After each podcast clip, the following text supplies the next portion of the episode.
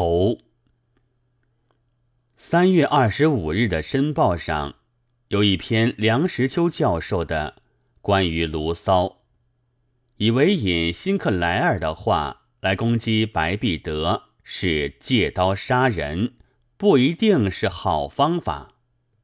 至于他之攻击卢骚，理由之二，则在卢骚个人不道德的行为。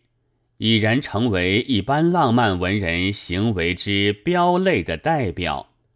对于卢骚的道德的攻击，可以说即是给一般浪漫的人的行为的攻击。那么，这虽然并非借刀杀人，却成了借头示众了。假使他没有成为一般浪漫文人行为之标类的代表，就不至于路远迢迢将他的头挂给中国人看。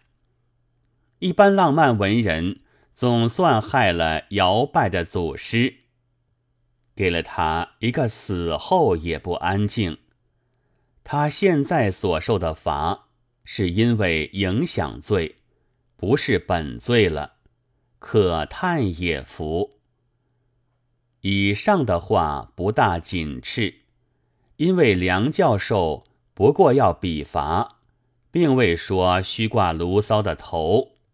说到挂头，是我看了今天《申报》上在湖南共产党郭亮伏诛后，将他的头挂来挂去，遍历长月，偶然拉扯上去的。可惜湖南当局。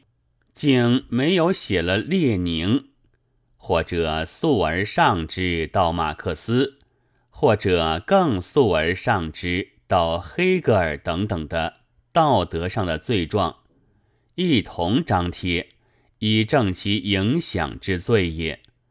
湖南似乎太缺少批评家。记得《三国志演义》即袁术死后。后人有诗叹道：“长衣横刀出，将军盖代雄。头颅行万里，诗迹杀田丰。”当三个有闲之侠也活拨一首来吊卢骚：“脱帽怀千出，先生盖代穷。头颅行万里。”诗记造儿童。四月十日。